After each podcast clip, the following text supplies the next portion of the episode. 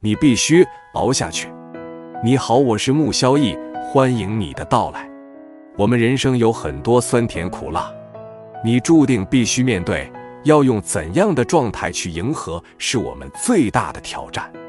所以你需要更多的人生感悟。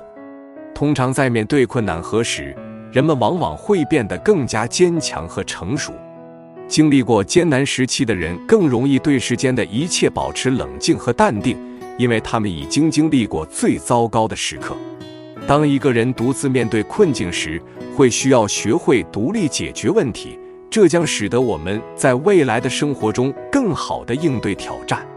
经历过无助和崩溃的日子后，一个人会逐渐增强自己的情感韧性。这种韧性可以帮助我们在面临挫折时更容易恢复和适应。拥有傲骨精神的人不会轻易屈服于困难，反而会坚持不懈地努力，直至克服困境。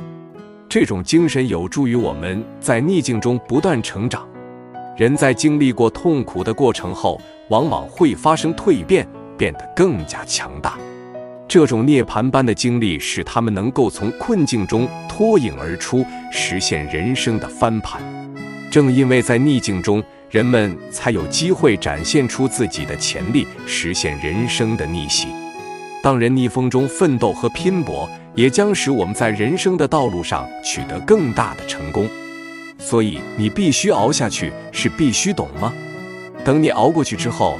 你就会对这个世上任何一样东西失去兴趣，可能包括你心爱的人，因为没有人知道你一个人走过那段难熬的日子是多么的无助和崩溃。你体会过那种躺在床上，眼泪划过鼻梁，流进另一个眼睛，再流到枕上，再湿染头发，鼻塞到窒息的感觉吗？熬过去了，你就会变得无所谓。天生傲骨，怎能服输？